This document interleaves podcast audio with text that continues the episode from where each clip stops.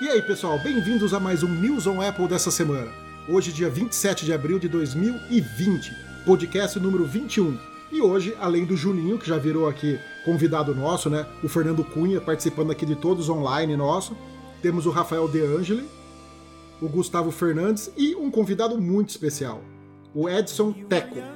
Edson, seja muito bem-vindo e fala um pouco pro pessoal aí sobre você a sua entrada no mundo Apple, o que, que você usa, o que, que você faz da vida. Bom, pessoal, é um prazer estar aqui com vocês, participar dessa equipe fantástica de amantes, né? Amantes da tecnologia Apple. É, eu iniciei o meu, meu processo todo é, fazendo faculdade, né? Mexia apenas com Windows e MS-DOS na época.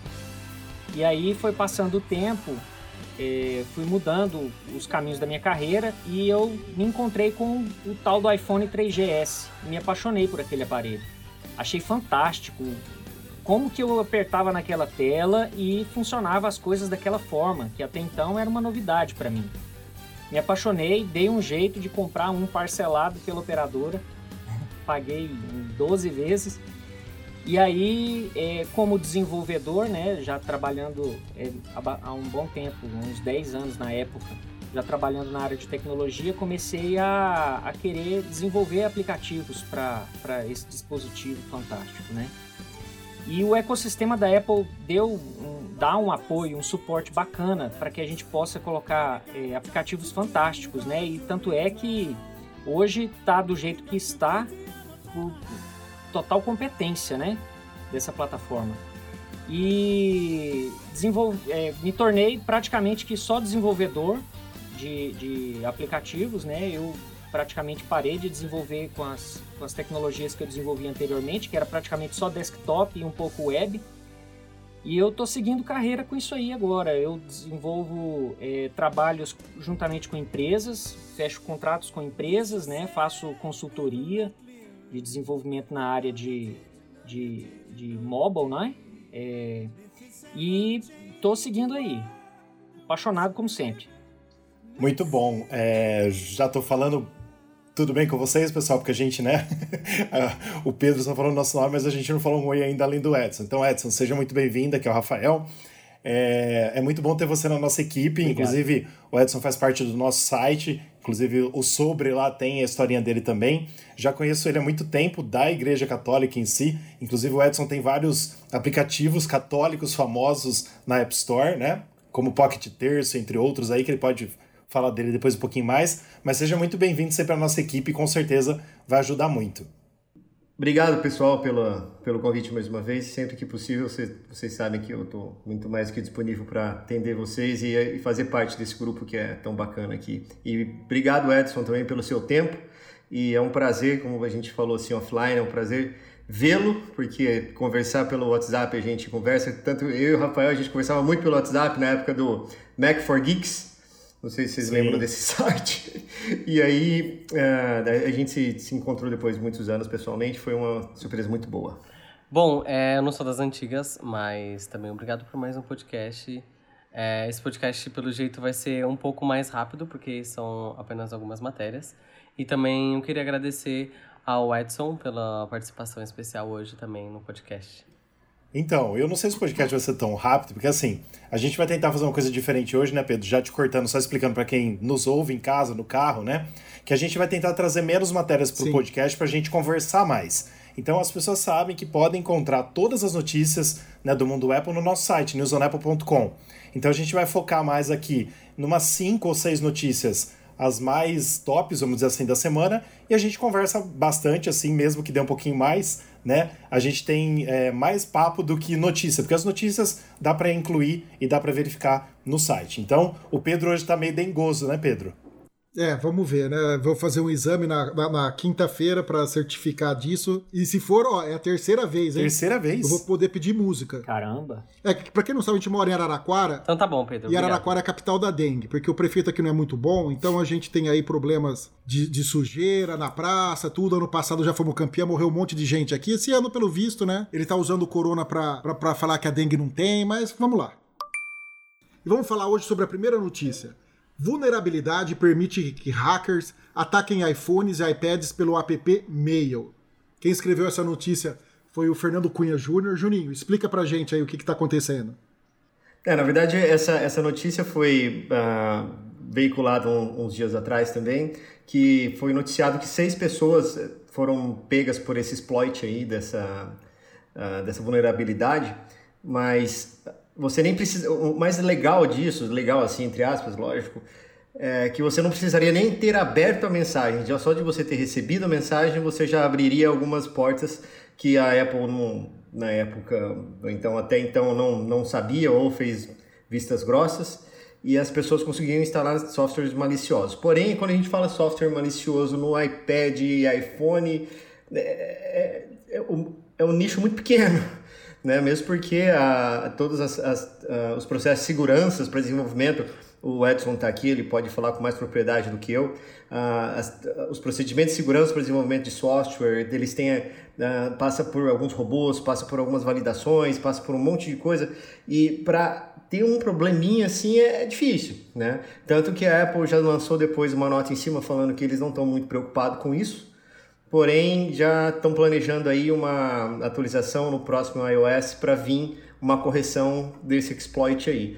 Né? Eu, acho que do, dos, dos cinco que tem, tem, estamos aqui hoje, acho que o Edson pode falar com mais propriedade sobre essa parte de vulnerabilidade, sobre esses scans, essas coisas todas. E se você tiver conhecimento, Edson, também seria interessante falar como... Uh, como a pessoa não abrindo um e-mail, porque eu sou da época de você tem que abrir um e-mail, executar alguma coisa, né? E eu sou do mundo Windows, tá? É, é, corporativamente eu tenho que trabalhar com Windows, né? Não tem jeito. Né? Então, a gente até tem algumas células que trabalham com Mac, com Linux e tal, mas porém, na minha parte, como eu desenvolvo umas aplicações muito específicas para uh, ah, uns parques muito específicos, eu tenho que ter Windows, não tem jeito. Né? Então, eu sou daquela época que você pega o Outlook, abre, tem uma mensagem, você tem que clicar nela, abrir, enfim. Né? Então, para mim, quando eu li essa notícia, fiz essa matéria, foi um negócio muito é, estranho, porque, poxa, a Apple, que cuida de segurança, que isso aqui tem um exploit que você pode explorar por, pelo aplicativo e-mail sem abrir o e-mail, né? Eu acho... Né? Foi, foi até engraçado, de certa, de certo modo, né?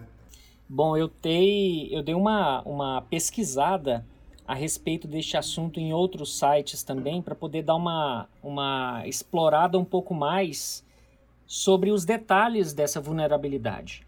É, de fato, saber exatamente como ele funciona ali no processo de só fazer o download do, do, do arquivo né, do, dos dados do e-mail, no aplicativo e-mail, e ali ele já, já conseguia explorar, eu não saberia explicar tecnicamente como que isso foi realizado.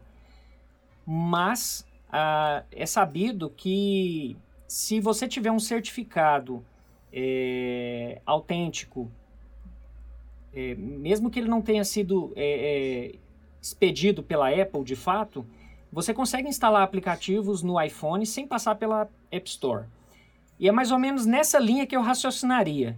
É, o código malicioso que viria no, no e-mail provavelmente seria algum código binário mascarado no, no, no corpo do e-mail, que ao momento que ele fizesse download e fosse instalado, essa informação fosse instalada no, no, vamos dizer assim, né, no disco do iPhone ou do iPad que seja, é, até para enviar a notificação, para o próprio aplicativo funcionar, ele, ele recebe aquela informação, ele já trata aquela informação para poder disparar várias coisas, abrir uma notificação, colocar um contador numérico lá no ícone do, do aplicativo e-mail, ou seja, mesmo que você não abra o aplicativo para ver o e-mail ou não abra o e-mail, esse e-mail ele já foi lido pelo software, ele já foi lido pelo sistema. De alguma forma ele foi passado em algum uma parte do código. E é nessa parte do código que tem a vulnerabilidade, né? Então, de fato, o que pode acontecer é isso. E aí esse código ele pode é, ser parte de um aplicativo ou parte executável de um aplicativo que pode ser instalado e assim fazer o estrago que ele estava querendo realizar, né, nesse caso.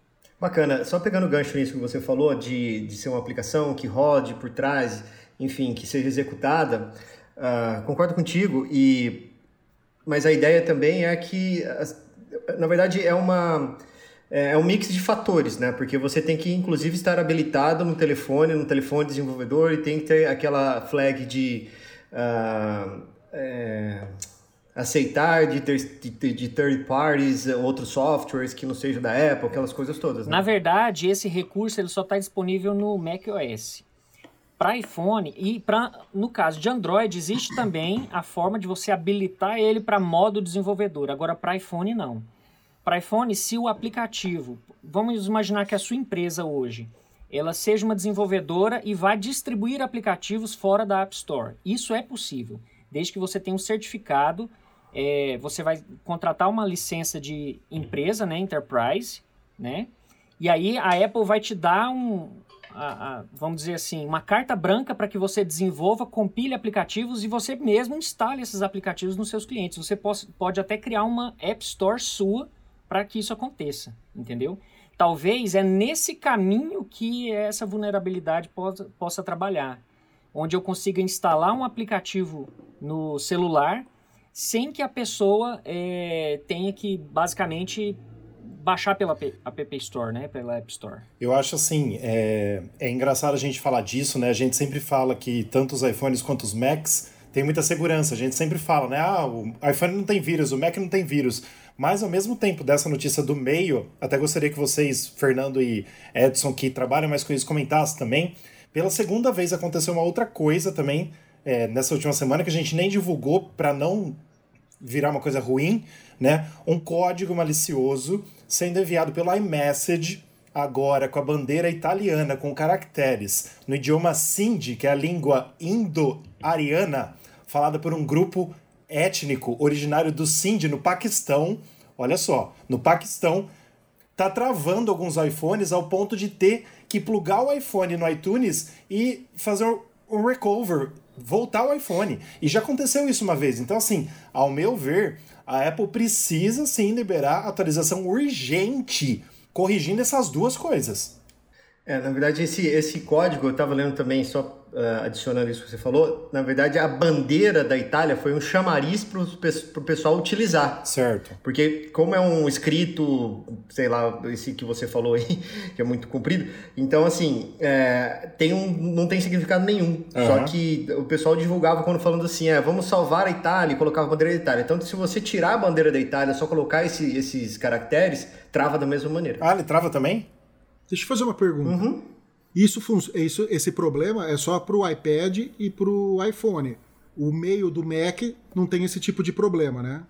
Não. Não que eu tenha lido. Isso. Certo. Não, porque é, é que nem o Juninho disse, no, no iPhone e no iPad, a chance de você criar um mal maior por causa disso é menor, né? Já, já no computador você tem muito mais informações nele que dá para o pessoal é, roubar, né?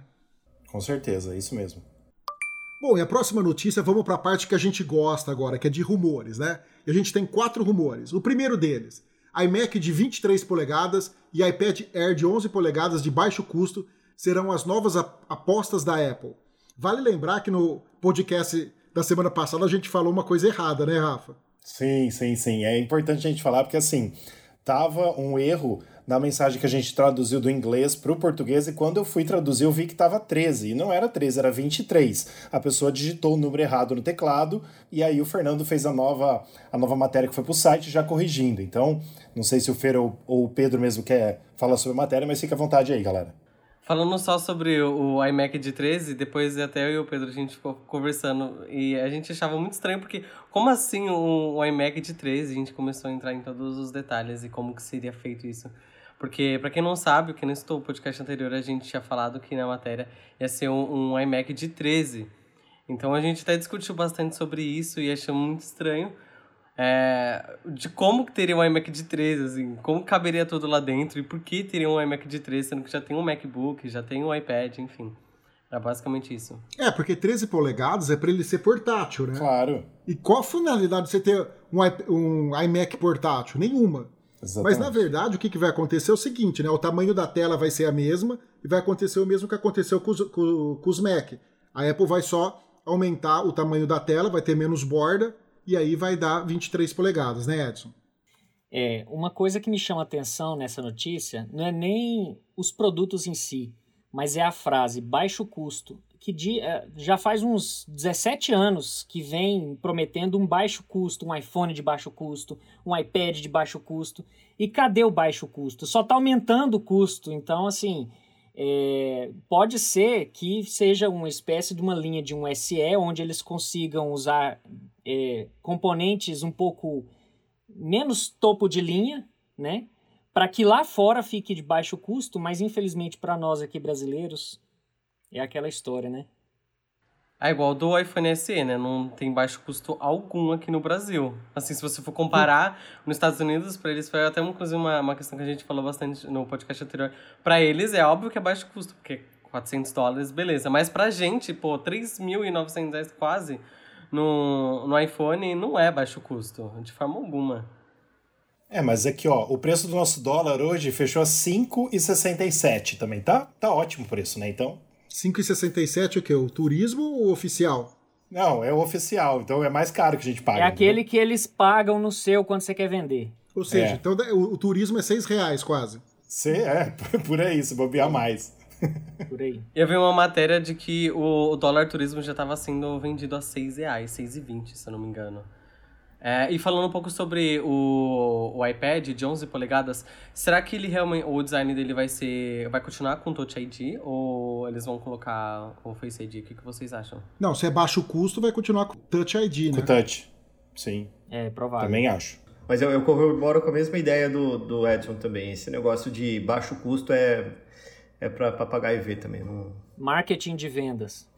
Pois é, os caras são muito bons em marketing. Exatamente, também concordo. É, porque não existe baixo custo em produto Apple.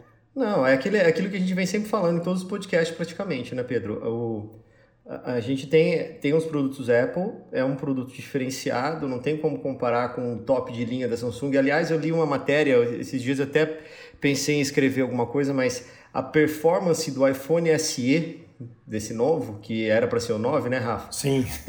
O...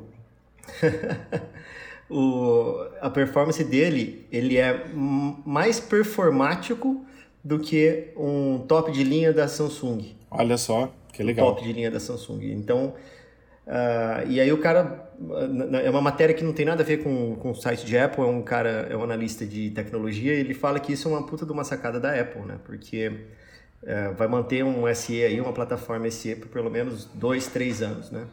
Mas só voltando ao, ao baixo custo, é, tudo que for para limar para baixo custo, eu acho que eles vão manter.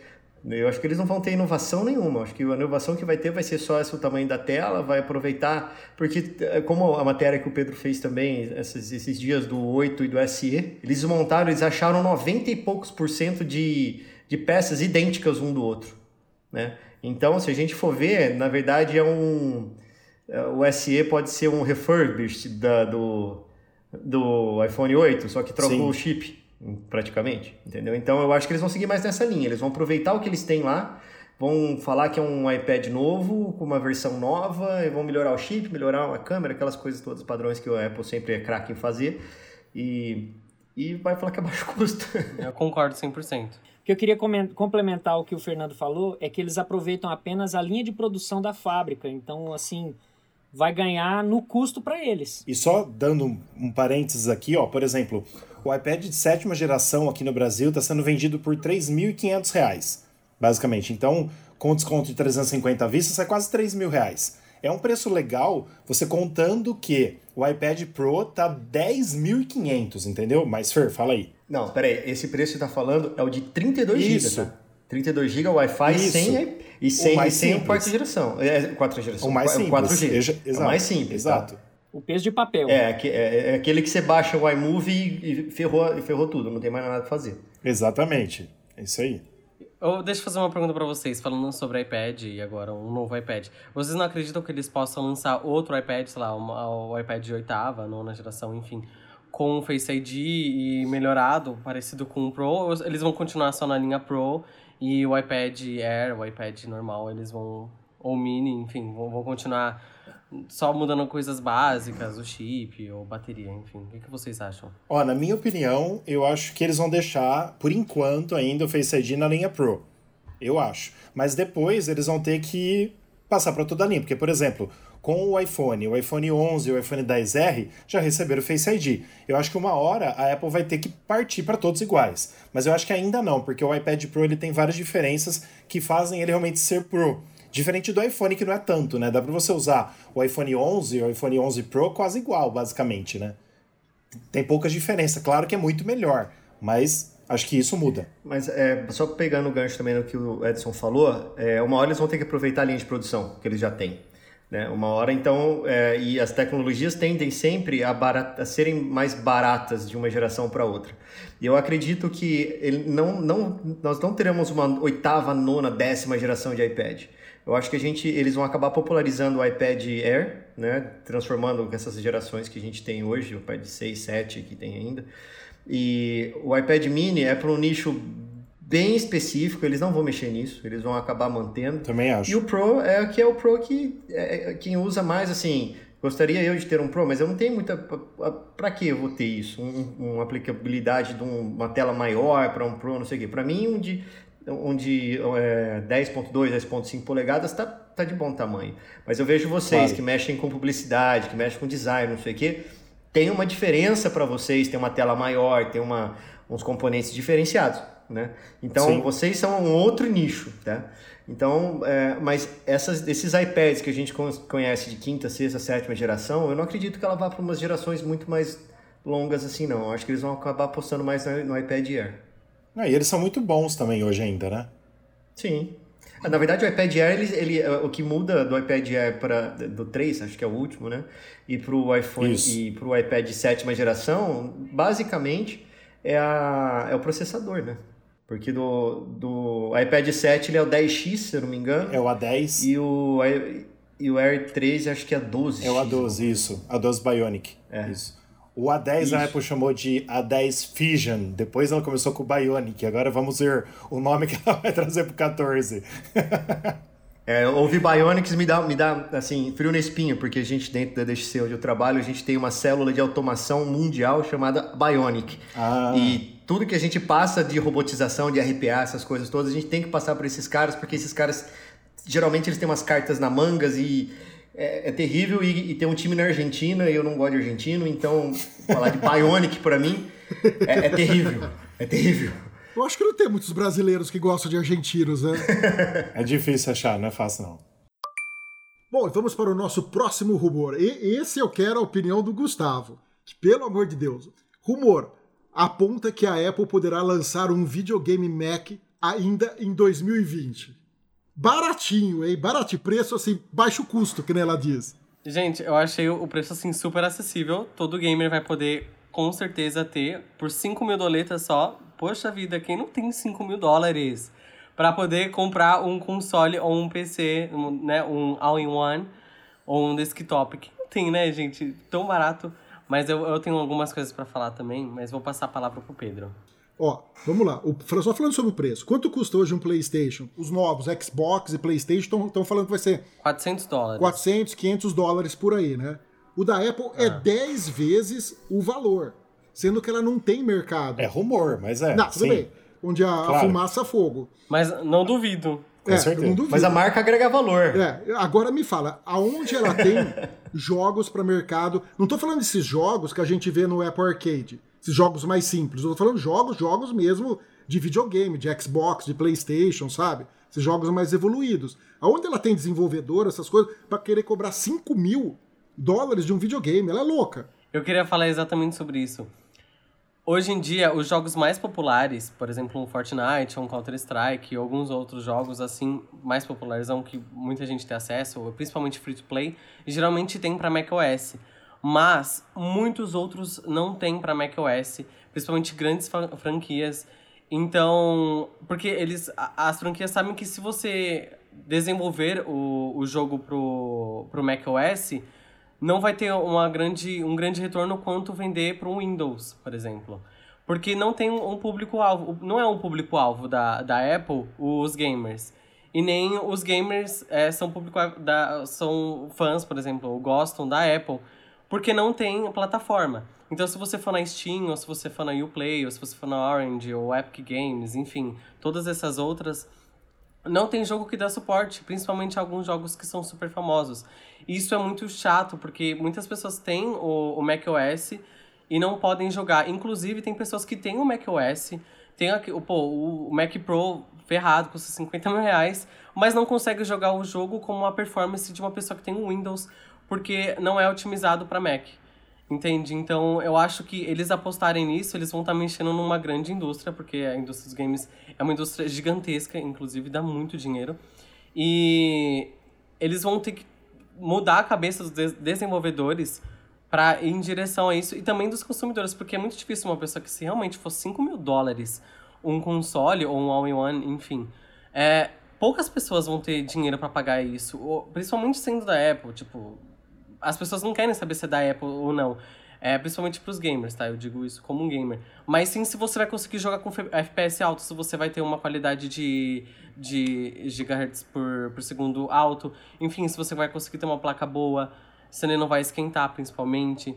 Então tem muitas outras coisas que é, sabe, que eles vão estar tá mexendo, que eu acho difícil que eu não consiga entrar. Então, assim, ó, é, falando por mim, rapidamente, porque vocês entendem infinitamente mais de gamers e de jogos do que a mim, tá? Então, por exemplo, eu, o que, que eu acho? Aquilo que a gente sempre fala, eu acho que a Apple tem sim é, dinheiro para pesquisar sobre isso e colocar no mercado uma coisa top. Colocar jogos top. Ela tem dinheiro, tem, tem pesquisa e pode muito bem fazer isso.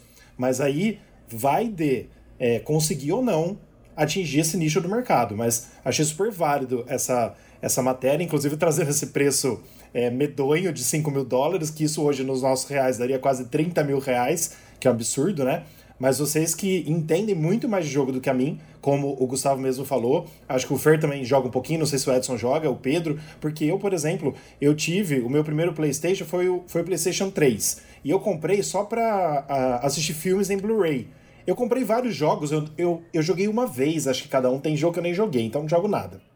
Ah, o, o, Pedro, ele, cansou de, ele cansa de perder de mim nos FIFA da vida. E viu? Mentira, nos FIFA, acha? No Soccer, Oxi. nos Konami Soccer, desde MSX, de Amiga, não, de Playstation. Esses lixos de MSX eu ele, não jogava, não.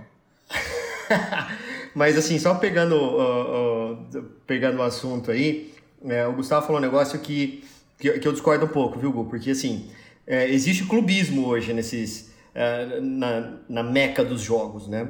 Tem pessoas como eu que não suportam Xbox eu, eu tenho pavor de Xbox, tenho vontade de chutar na rua o Xbox. E eu, eu o PlayStation, para mim, é. Eu não gostava do PlayStation 1, eu odiava aquele troço. Eu, meus irmãos Qual que é a marca do Xbox mesmo? Que, Microsoft. Uh, não, não gostava do Xbox, não. Ah, tá. Microsoft, verdade.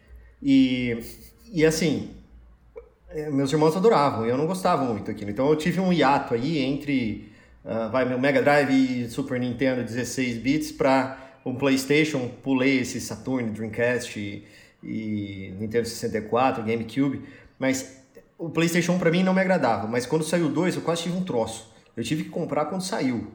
Foi mais ou menos quando eu vi o iPhone, o iPhone 4. Então eu peguei, o, eu comprei o 2, logo comprei o 3, exatamente pelos motivos do Rafa também, de ver filmes em Blu-ray. E daí eu tenho o 4, o 5 invariavelmente eu vou acabar tendo né? Mas como vocês sabem, eu sou colecionador de videogame antigo, de computador antigo, né? Mas é...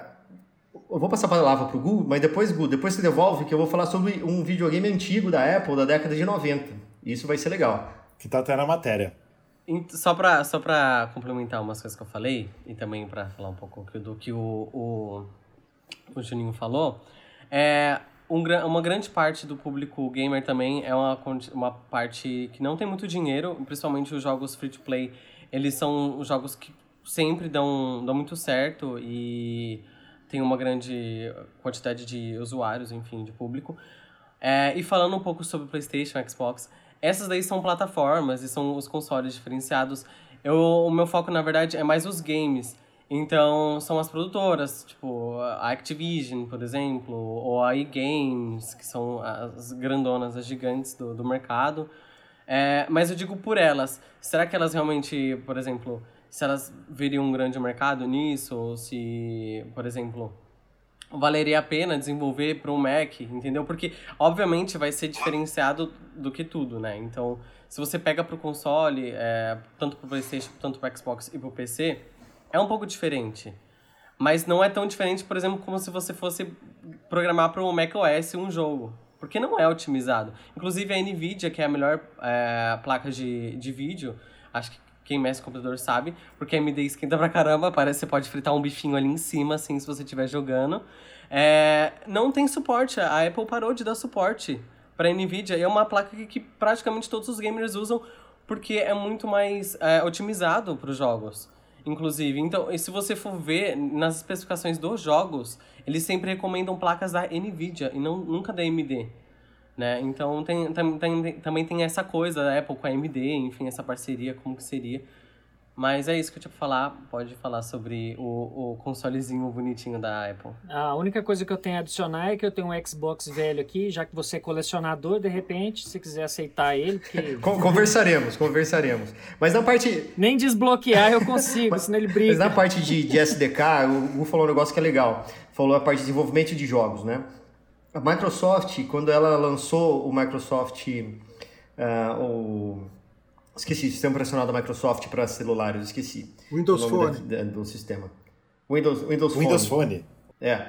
E a hora que eles lançaram, é, eu como tenho uma, um background de desenvolvimento de C Sharp, de tecnologias Microsoft, foi um boom assim em tecnologia, porque a ideia da Microsoft era ter uh, você portar o mesmo código para celular, videogame e computador, tá? Então pegaria muito nesse, nesse, nesse quesito que você está falando, de desenvolver para um, para outro, não sei o quê. Então a Microsoft pensou na frente, tá? Só que os planos dela, principalmente do celular, não foram muito, muito produtivos, né? Pelos motivos que foram. Mas a ideia deles era ter um software só, você portava isso para todas as plataformas, né? Tanto que a, a Apple começou a entender isso nos, nos últimos anos. Né? Tanto com o Apple Arcade, que você tem aqui o Apple TV, que você tem os jogos no Apple TV também, né? Eu não, nunca tive a oportunidade de jogar jogos da Apple TV, mas pelos vídeos que eu vejo não me atrai muito. Esses jogos indie, assim, eu até gosto, mas com algumas ressalvas, né? Mas a história, basicamente, de SDK de desenvolvimento, a Microsoft saiu muito na frente, né? Porque ela tinha todos os aparelhos, a ideia era integrar todos num só, fazer um código só e gerar três produtos. Né? Então, se a Apple conseguir pensar dessa maneira, imagina só, eles têm iPad, tele, é, iPhone, Mac, MacBook, uh, Air, Air, não sei o que, lá, lá, lá, e mais um, e mais um videogame.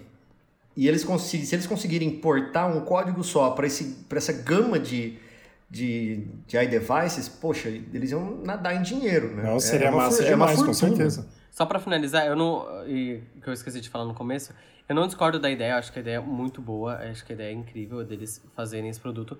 Mas eu penso na, na facilidade, se vai ser uma, uma, realmente uma coisa muito simples de fazer ou se vai ser uma coisa muito difícil.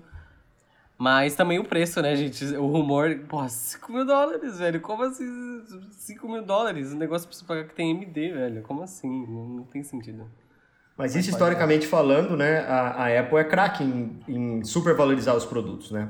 Na, época, na década de 90, a, vocês sabem até mais do que eu, o Steve Jobs saiu da empresa, né? Então, saiu Sim. da empresa, a empresa começou a naufragar e um dos produtos que eles lançaram na época era um computador portátil chamado Newton. E o Newton arrebentou a Apple, né? E o, nesse meio tempo a Apple entendeu que ela poderia soltar um videogame esse videogame era o Pipim. Esse Pipim era a coisa, putz, é, é, é, bonitinho, sabe? Você vê assim, as fotos dele é bonitinho. Mas só para vocês terem ideia em números, tá? Que nome horrível que deram pro videogame. Pois é, mas é, Pipim tem, se eu não me engano, Pipim tem algum relacionamento com um tipo de maçã, tá? Eu, eu li ah, alguma tá. coisa assim, algum tipo de maçã, alguma coisa assim. Mas... Entendi. Eles lançaram esse Pipim, né? Que na verdade era um PowerBook um, bombado, né, na época, porque o Mac ele entrou naquela, na hora que o Steve Jobs saiu, eles entraram naquela, naquela época de que aconteceu muito nos anos 90, de abrir arquitetura para qualquer um fazer, tanto que o IBM PC é o que é hoje, porque na década de 80 o IBM abriu a, a, a arquitetura deles e qualquer um podia copiar sem pagar nada. Né? Então a Apple acabou fazendo isso para o Pipim. Né? E só teve uma empresa no mundo que conseguiu uh, pegar essa, essa, essa ideia da Apple, que é a Bandai. A Bandai que fazia os Cavaleiros Zodíacos, se eu não me engano. Né? E então só em termos de números, tá? Esse Pipim ele foi esperado para ser vendido 100 mil cópias, 100 mil aparelhos, vendeu 40, 40 mil, 40 e poucos mil só. O preço dele foi preço de lançamento 600 dólares. Só que no mês seguinte o PlayStation 1 foi lançado a 390 dólares. Nossa. É, então assim, Uh, apesar de ele ser. Eu até peguei uns números aqui, só para só, só o pessoal que está ouvindo a gente uh, entender como era a arquitetura disso. Ele, ele era um, um processador PowerPC IBM de 66 MHz na época, que era um top do top, que era. Nem computador tinha esse troço. Era um CD de quatro velocidades, né, que a gente tinha nas nossas, nas nossas máquinas quando tinha, era de 1x. Né? Uh, uma GPU de, de 16 bits de cores para um processador de, de, GPU, um processador gráfico de 16 bits de cores para aquela época era um troço monstruoso, né? E ele era um modem e ele rodava um sistema operacional que era derivado do Mac, né? Então assim, ele era o mais poderoso da época, o mais poderoso. Nem o Nintendo 64 conseguia bater o cara, esse pipim, né? Só que dentre umas coisas e outras, o preço foi um fator impeditivo, o número de jogos foi muito impeditivo, eles fizeram em torno de 24 a, 20, a 28 jogos, né? E, e, e, dentre outros fatores também, a internet eh, não era um negócio muito popular na época, eles colocaram um modem de 14400. Pedrão, eu acho que o 14400 que colocaram lá era um Zotrix, porque era um vagabundo. Eu tive os Zotrix ainda, né? 14400. Eu tinha. Eu, eu tinha também. também. Pretinho. Uhum, mas o meu era interno. O externo era só para quem tinha grana. Não, o meu era externo. É, o meu era interno. Então. Era interno. eu não gostava de modem interno, eu só comprava modem externo. Não. E aí, é, só pra gente, só pra eu terminar aqui, é, ele, o marketing dele foi muito ruim. Porque ele foi vendido, ninguém sabia que era um videogame. Ele foi vendido como um tudo em um, na verdade.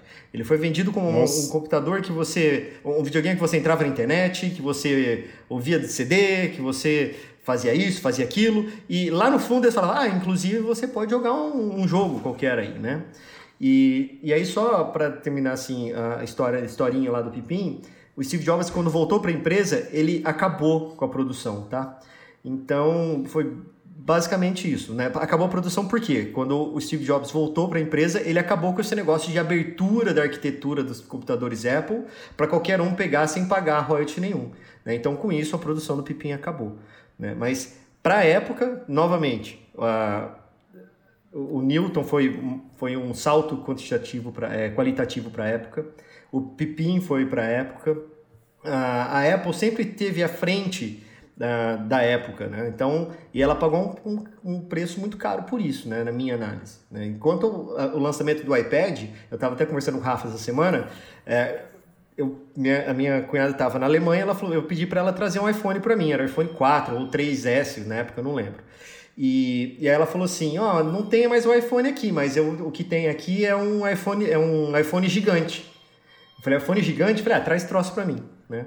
E aí a hora que chegou aqui, a hora que via, o pessoal falou, o que, que é isso? Onde é que é isso? Para que, que é isso? Para que, que serve, né? Então, uh, de, só depois, anos depois, que o pessoal teve uma, uh, um entendimento do que era um iPad mesmo, né? Bom, e vamos para o próximo rumor. iOS 14 permitirá que desenvolvedores codifiquem iPhones e iPads com Xcode. Isso é muito bom, né? Essa notícia hoje, que nós temos dois desenvolvedores aqui, né? Mais o Edson, que trabalha é, a todo vapor com a Apple. Edson, o que, que isso traria em melhora para vocês? Gastar mais. Basicamente. Eu teria que comprar um iPad Pro no mínimo aquele teclado voador espacial, né, para poder conseguir fazer, porque a produtividade de um desenvolvedor é como, como eu falo, né, o desenvolvedor ele se conecta na máquina de uma forma assim que ele tem que ser místico, né? Cada dedo, cada movimento que ele faz no teclado, as teclas de atalho e tudo aquilo faz parte da, do processo de desenvolvimento. Eu tirar o desenvolvedor de um ambiente que ele está há 30 anos, 20 anos, 15, 5 anos trabalhando com aquela, aquele fluxo, né? com, aquele, com aquela ideia de trabalhar ali num, num MacBook, no MacBook Pro, que seja, é, e transportar ele para um iPad, a Apple vai ter que fazer uma coisa muito bacana ali para poder atrair os desenvolvedores para que eles possam é, migrar ou talvez seja uma opção a mais. Aí é, é isso que eu ia falar. É bom tem... que tenha opção, né? Uma. Exatamente. Mas olha só, é, quando se fala em ambiente de desenvolvimento, a gente está falando em, em eu conseguir acessar baixo nível, dependendo da aplicação que eu estou desenvolvendo. E o iPad, eu estou rodando em cima de um iPad OS que ele é todo, vamos dizer assim, lacrado, capado, né? Ele tem aquelas restrições todas. Então eu não sei até que ponto a Apple vai abrir o iPad OS para que o Xcode consiga transportar a barreira para descer um pouco mais no nível, para que quando ele aperte o botão lá Build and Run e vai abrir a aplicação no próprio iPad, vai fazer um tela lado a lado, você vai criar um simulador dentro do iPad, o que eu acho meio viagem. Ou seja, tem algumas coisas aí que esse rumor ele tem que explicar um pouco mais para eu poder acreditar nele. Não, é, eu, eu concordo contigo, Edson, mas eu só acho que vai ter uma portabilidade maior. Eu acho que ah, talvez às vezes quando você faz uma visita a um cliente, uh, você vai ter no, no, meio de uma reunião e eu sinto isso na pele. Às vezes um cliente fala assim, então tá, mas você lembra que você falou daquele processo assim, assim, assim, assado? Então tem alguns processos de BPMS que a gente mapeia que a gente tem que definir ali na hora, né? Então, uh, o Xcode a gente não consegue, assim, definitivamente não, assim, existem outras maneiras a gente desenvolver Xcode, em Xcode para dentro do iPad, mas não são as maneiras, vai, vamos colocar aspas aqui, oficiais, né? Então, mas se a Apple tá pensando em alguma coisa dessa maneira, Edson, eu acho, tá? Na verdade é tudo achismo aqui que, gente, tá, que eu tô falando, que eles podem dar uma maleabilidade um pouco maior no iPad OS para aqueles caras que têm essa conta de desenvolvedor. Né? Você entra lá, ele te dá uma. É, ele, te, ele abre um pouco mais o macOS para exatamente, como o Rafa falou, é mais uma opção do que uma utilização. Eu acho que, e concordo plenamente contigo, esse negócio da gente ter é, só um, um, jeito de desenvolver, ou então só uma máquina, não sei o quê, para mim, isso, cara, você, você leu minha cabeça. Tá? Eu tenho aqui as, a minha estação, eu tenho os meus três monitores, eu tenho tudo aqui bonitinho, meu teclado configurado, perfeito, uhum. te entendo em todas as maneiras. Mas eu só acho que, na verdade, isso aí pode ser uma, uma porta de entrada para a nova geração, vamos dizer assim. Sim, um detalhe interessante é que a Apple agora ela está investindo muito num, num framework chamado SwiftUI, onde simplifica, não conseguiria nem te dar um número de tanto que simplifica o desenvolvimento de aplicações para iOS, é, em redução de código, em produtividade e quando você fala que você reduz o código, a digitação de código, aí faz um pouco mais de sentido. Ou seja, se a gente partir de um pressuposto de uma análise onde eu comparo hoje o Final Cut Pro com o iMovie, eu já jogaria para esse time, onde eu teria o Xcode no, no MacBook e um Xcode Lite para o iPad, onde você faria aplicações mais simples para clientes rápidos, é, aplicações mais institucionais, coisas mais é, é superficiais, vamos dizer assim, né? onde eu poderia pegar aqueles desenvolvedores que hoje, hoje usam aquela linguagem híbrida, né, onde ele vai desenvolver lá em JavaScript, HTML5, Bootstrap, exato. nomes. Isso, exatamente. Vai pegar esses caras para trazer para dentro da plataforma. Aí eu acho que mais ou menos nessa. Quando linha. você fala de, de, de uh, simplificação de código, só para deixar isso é, bem, bem claro, Edson, é, você Está falando com o uso de APIs, uso de SDK, é, utilização de WSD, essas coisas Sim. todas, né? Isso. A Apple ela tem em cima de tudo que ela já construiu na história dos SDKs, das APIs que ela oferece para os desenvolvedores, ela está construindo algumas camadas acima que faz com que eu digite menos código, como se fosse um HTML. Eu programo como se fosse um HTML ali e ele me entrega um resultado igual a que se eu desenvolvesse num nível abaixo. Uma pergunta para uma pessoa que é leiga no, no assunto programação. É, será que isso também não, não, não, funcionaria com uma portabilidade? Tipo, você começa no seu desktop e você pode ir pro iPad, ou você começa, enfim. Você pode fazer isso, ah, sei lá, você tá viajando, ao invés de você estar tá no seu desktop e trabalhando, você viajou, levou seu iPad, você pode levar o iPad também, ou você tá no cliente, o cliente fala, ah, muda tal coisa, você pode mudar na hora. Será que também não funcionaria desse jeito? Ou vocês acham que é uma coisa que não rola, que é impossível?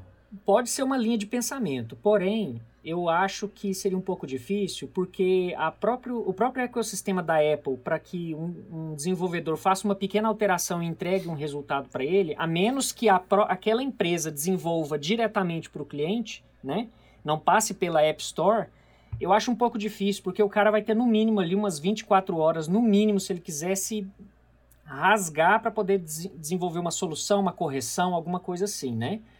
Agora, portabilidade, né? Você começa a programar no Mac, pega o avião e continua lá dentro.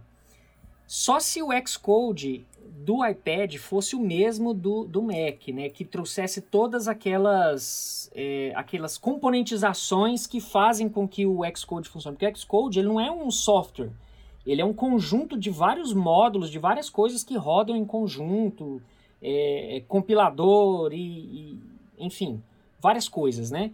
Então, assim, é uma coisa bem pesada e complexa. O Xcode, você tem uma ideia, ele tem, sei lá, 2 GB para você baixar na App Store, é, na App Store, na, na, na Mac, Export, é, Mac App Store, na verdade, né? E aí, quando você termina de baixar, ele vira 11, vira 10, vira 8, vira 7, dependendo de como tá, né?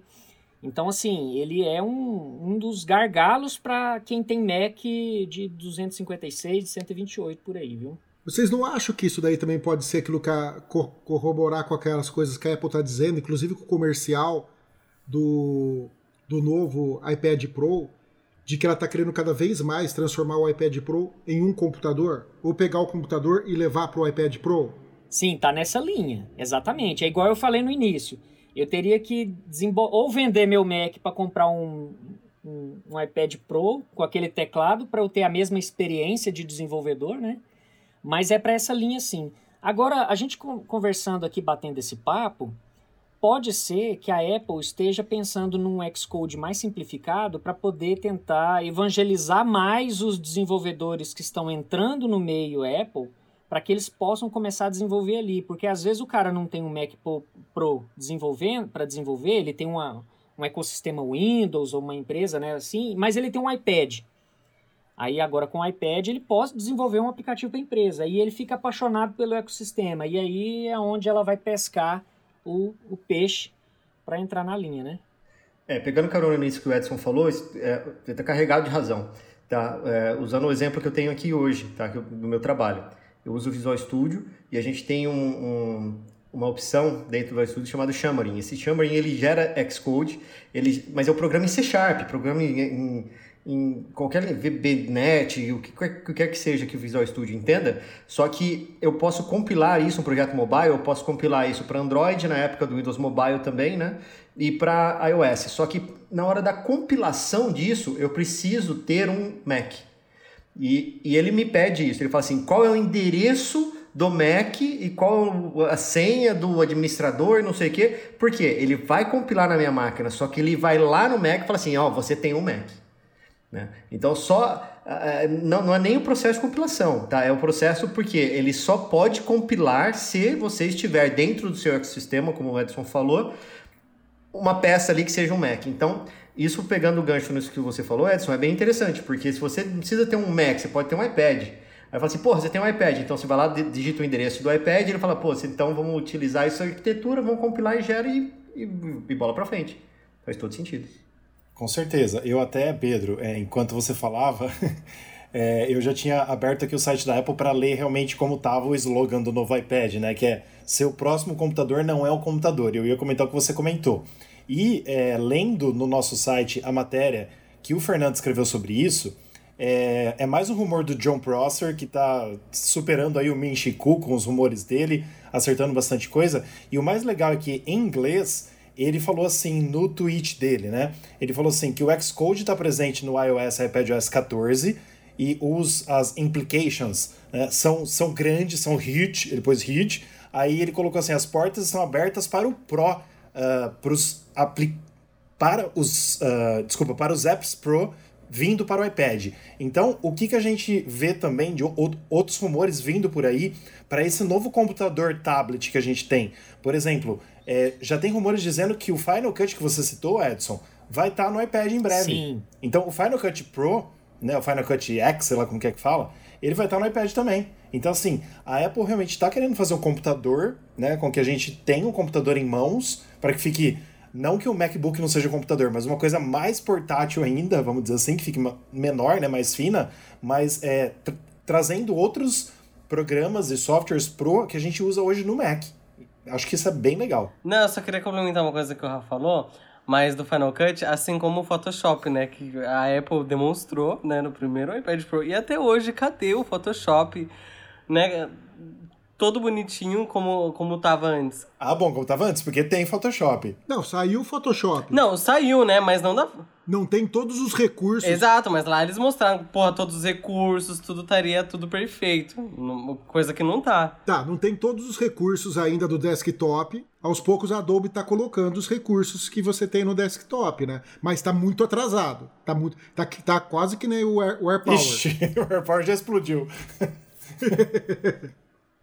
Só mais uma coisa, essa parte do Final Cut eu acho muito importante a Apple migrar pro iPod Pro. Por quê? Hoje nós temos muito canais no Sim. YouTube, nós temos muita gente que faz vídeos de viagem, vídeos de vlog, uhum. vídeos em lugares legais. E você ter um sistema para você editar isso já na viagem, sabe?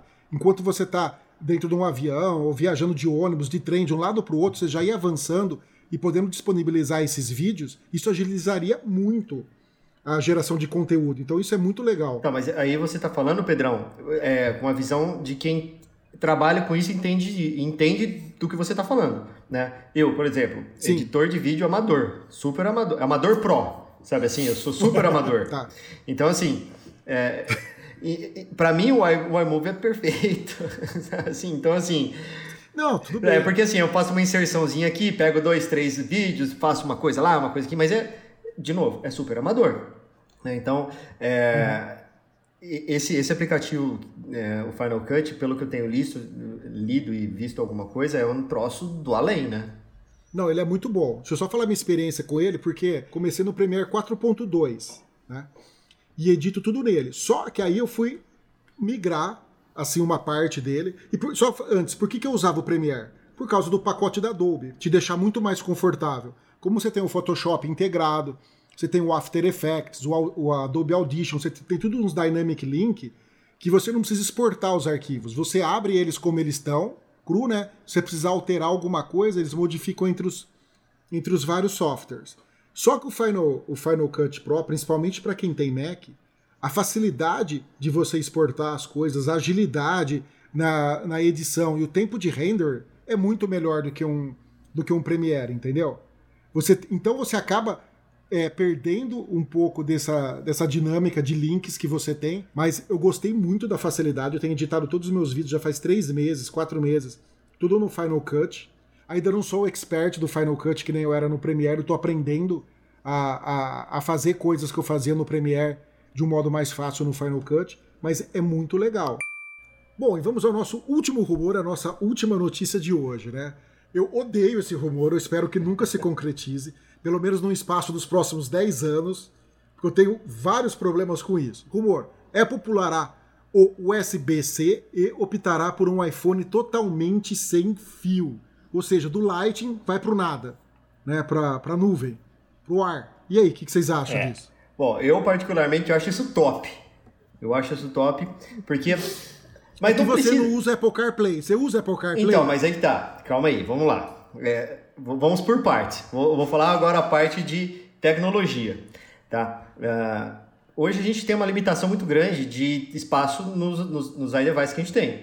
Tá? Por mais que seja assim, ah, tem 512, tem não sei o que tal, a gente sempre vai encher de coisa o troço lá.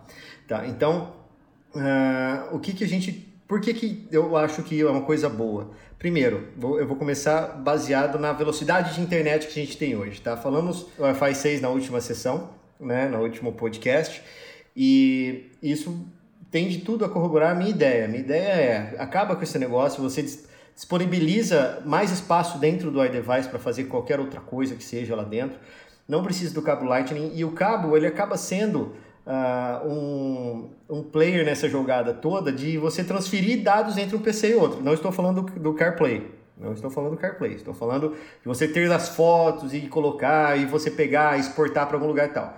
Mas hoje a gente tem vários planos de iCloud que são muito baratos. Sim. E são muito acessíveis. Tá? Então, assim, é, não, eu não vejo muito sentido a gente ter um cabo que carrega energia. Você pode ter hoje por indução. Ah, mas os carregadores de indução são ruins. Mas tudo bem, é, é sempre tem um, a tecnologia sempre tem um salto. O AirPower né? tá aí esse isso, salto né? ainda não, não aconteceu. Né? Então, uma hora ele vai acontecer. Só que daí você tem o iCloud, por, por exemplo, você tem lá 2 teras de, de iCloud, você paga 34 reais, 36 reais, alguma coisa assim.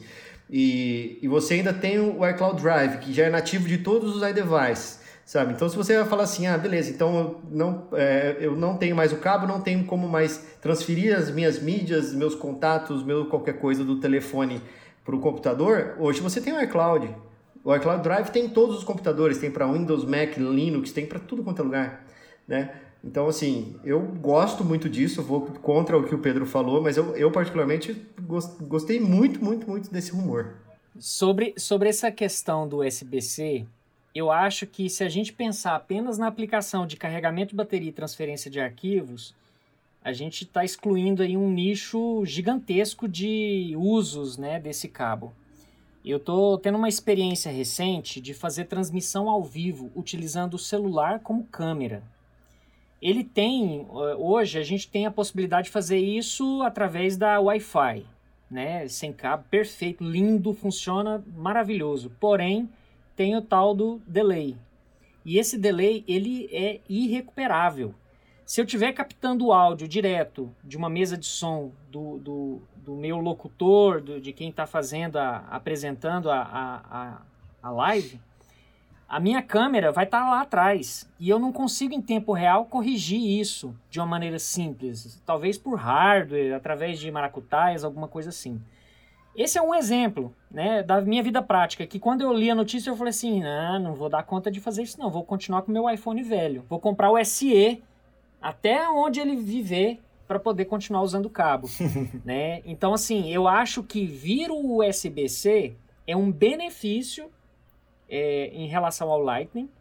Agora, tirar o USB-C e tirar o Lightning, eu não acredito que é uma coisa muito comercial. A menos que seja bem comercial daquele ponto de vista que a gente já conhece da Apple, né?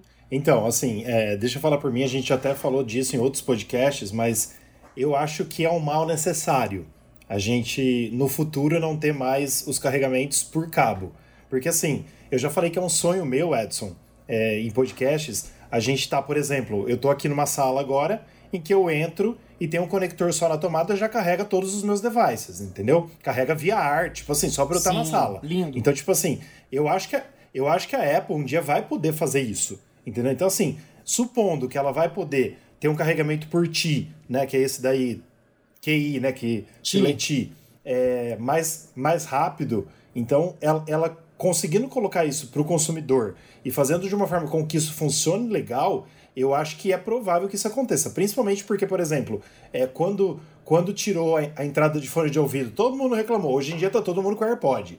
Então, tipo assim, ela não vai, tenho certeza, ela não vai deixar a gente na mão. Mas o que o Pedro falou também é minha dúvida e o meu principal questionamento, que, por exemplo, o meu carro é do final de 2018, ele é modelo 2018-2019, e eu uso CarPlay 100% do tempo. Ela vai te vender um e dongle. só funciona conectado via cabo. Então, Wi-Fi. aí vai, vai ter que comprar mais, mais 100 dólares, né? Exatamente, no Aí mínimo. Aqui no Entendeu? Brasil vai ser Vai ter que ter. 399. É, ou mais, né? Não duvido. Esse dólar... Um outro problema que eu vejo, por exemplo, é, você vai, que nem você falou, Edson, você vai usar o iPhone para fazer uma gravação de uma live, ou é, eu uso muito o iPhone também para fazer alguns tipos de gravação, que eu, eu uso um programa chama Filmic Pro, totalmente diferente, transforma o iPhone num gravador profissional ferrado para a parte de vídeo, tá? Só que consome muita bateria. Então eu faço o quê? Um power bank do lado, cabinho ligado no, no iPhone e boa, entendeu? E às vezes você pega até. eh, Eu tenho um cabinho que ele tem saída para HDMI. Se eu quiser monitorar num, num monitor maior a imagem, eu consigo fazer isso. Como que isso ia funcionar se não tivesse nenhum tipo de cabo? Ótimo ponto de Entendeu? vista. Então você, vo- vo- você perde algumas coisas. Você tem que pensar nessas pessoas também que usam. É só você pegar o comercial que a Apple fez é, do, dos, dos clipes aí, foi da, da Lady Gaga, né, que ela fez? Isso. Foi da Lady Gaga. Olha o, o, o aparato que ela usou. Tinha o iPhone ligado em power bank, ligado em, em saída HDMI para o monitor, pro, pro diretor tá monitorando lá. Como é que ela vai resolver isso? Não vai. Você entendeu? Tudo bem, ela quer tirar o cabo, mas vai resolver como? Vai fazer que nem o iPad? Colocar aqueles três pontinhos atrás lá, que é aquele conector especial lá dela. Sim, o Smart Connector, Smart Connector. O Smart Connector ela vai ter que criar alguma outro, algum outro tipo de solução, você entendeu? É, já tem até pra rumor sobre isso, viu? É isso que eu ia falar pro Rafa. É, que isso que o Rafa falou é verdade. Já existem alguns rumores de o avanço da tecnologia, tá?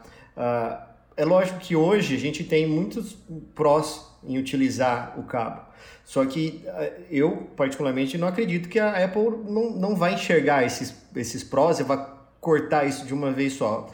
E o Edson falou de brincadeira, mas eu tenho certeza disso. Eles vão lançar um, um, aparelho, não sei o quê. O Pedro falou de, ah, mas a bateria. Hoje já tem carregador por indução, tem power bank carregador por indução.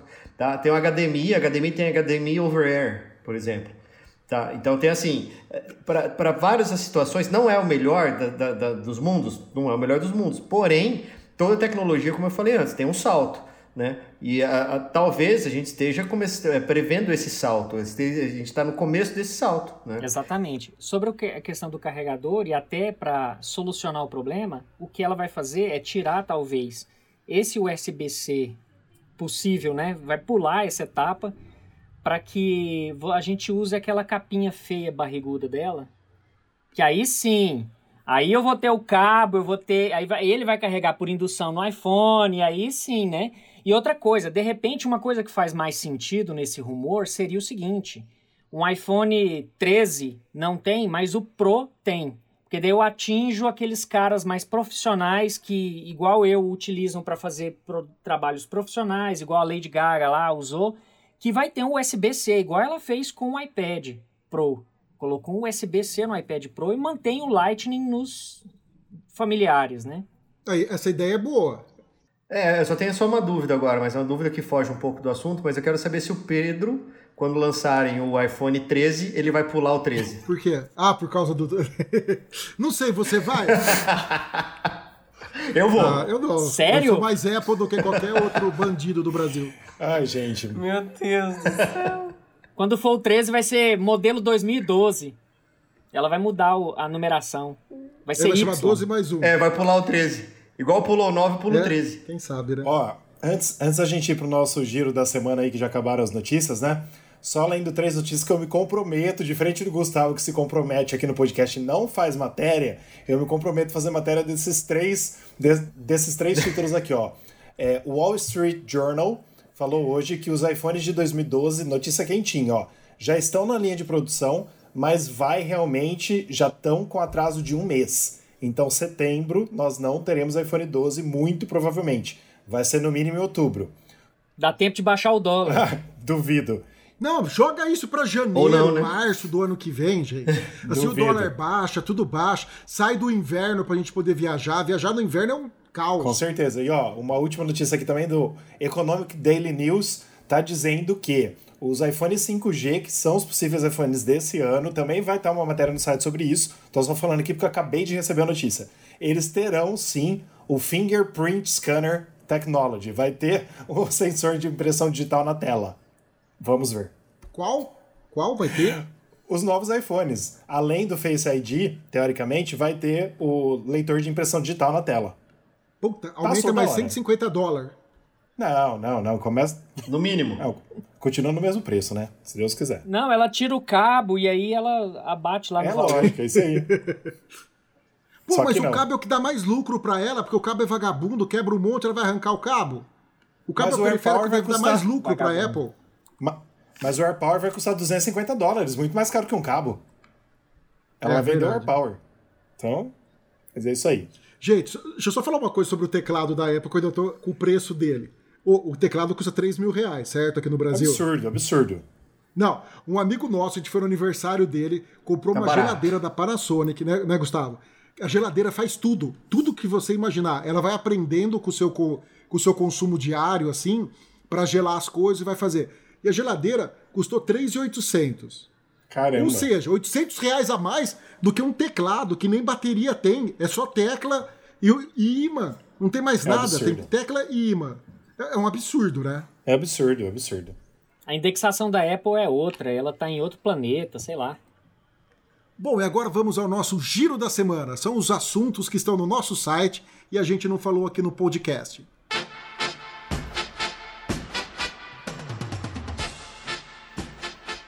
Apple lança Flutuar, nova propaganda do iPad Pro com Magic Keyboard. Google trabalha em um rival do Apple Card. Assista ao trailer de Home, nova série da Apple TV. Apple comemora o 50 dia da Terra com vídeos e dicas de aplicativos. Novo iPhone SE poderá receber versão Plus, mas somente em 2021. Imagens revelam que o app Facebook para iOS terá opção para o modo escuro em breve. Rumor: Apple Car poderá ter insufilme automático.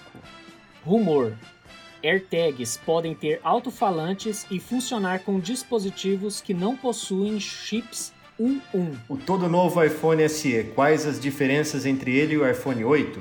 Serviços da Apple são ampliados ao redor do mundo. Conheça cada um deles. Apple lança conta oficial no TikTok. Nova febre mundial. Assistam o conceito do iPhone 12 no iOS 14. Rumor: joystick da Apple a caminho? Seriam novos rumos? iOS 14. Apple estaria trabalhando no Clips para usar apps sem exigir downloads completos. Vamos lá, Gustavo. Você é o perguntador oficial. Vamos lá, do Rafa Oliveira de Santo André, São Paulo. Um dos lados dos meus AirPods está descarregando bem mais rápido que o outro. Alguém sabe o que pode ser? Eu não uso AirPods, então não posso falar. Alguém sabe, gente? O que pode ser? Eu tenho. eu- Eu tenho uma teoria. Eu, eu sei de algumas coisas. Eu, eu sei que, tipo, eles carregam juntos ao mesmo tempo, mas um usa mais, do, por exemplo, se você está usando o microfone, ele usa um lado, ou- e aí ele, o outro ele não usa, então por isso que ele descarrega mais. Que nem agora, por exemplo, estou usando o AirPods. E um lado, o lado direito está com 30% e o lado esquerdo está com 9%. E eu acho que é por conta agora do microfone. Então acho que depende do uso também, né? Não sei. Talvez ou só se você use um lado, etc. É, a minha teoria também é essa, exatamente. Eu, eu tô com esse problema aqui agora. Eu tava com os dois, um aqui acabou, e é provavelmente porque ele elege um para ser o microfone. Então ele é o master e o outro é como se fosse o escravo, o slave. E aí ele vai poder alternar isso aí dependendo de como vai ser a, né, o, o uso dele da bateria, né? E aí acabou um, coloquei para carregar e estou usando agora isso aqui. Só que esse aqui já tá fazendo barulhinho. Daqui a pouquinho eu já alterno de novo para carregar. Então assim, eles não vão carregar nunca junto, descarregar juntos. Eles vão sempre um descarregar antes do outro. Ó, os meus aqui, os meus é os AirPods Pro. É, tá um com 33% e o outro com 36%. Tá só 3% de diferença. Não sei aí qual que é a diferença que eles fazem também. Não é tanto assim como o que o cara falou, né? Ah, mas é que o seu é o Pro também, né? É, não sei se muda alguma coisa, Então né? talvez seja por isso. Vamos lá para a segunda pergunta do Lucas Baseggio, italiano, de Balneário Camboriú, Santa Catarina. Meu iPhone 11 Pro está com 5 meses de uso. Saúde da bateria em 93%. Estou preocupado pois acho que a bateria dura muito pouco. Tirei da carga às 10h20 e agora meia-noite está com 5%.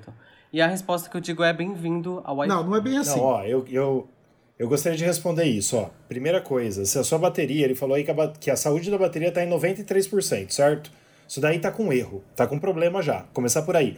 O meu, eu comprei em outubro, ele tá com 99% da saúde da bateria, nós estamos em abril. O meu é o iPhone 11 Pro Max. Então tá com problema ali. Então, ao meu ver, depois vocês podem responder também. Pode ter sido um problema na hora de voltar o backup, aí que voltou o backup de um iPhone anterior, tá com bug esse backup, aí vai ter que restaurar e infelizmente salvar as fotos e as coisas de outras formas, salvar de forma manual e começar a formatar ele do zero. Ou se realmente continuar o problema mesmo formatando do zero, entre em contato com a Apple que ela vai trocar o iPhone. O que, que vocês acham? Ô, Rafa, eu comprei o meu iPhone junto com você. Compramos no mesmo dia, inclusive. Sim. E o meu, eu tava olhando, a hora que eu vi essa notícia, ele tá com 97%.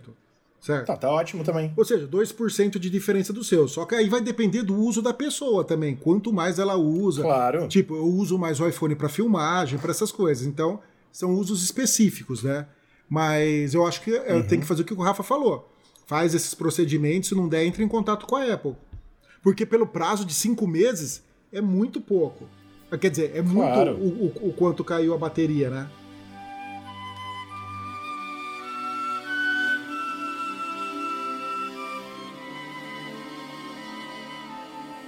Bom, gente, vocês podem escutar nós nos podcasts seguintes: Spotify, Deezer, Apple Podcasts, Google Podcasts, entre outros, de sua preferência.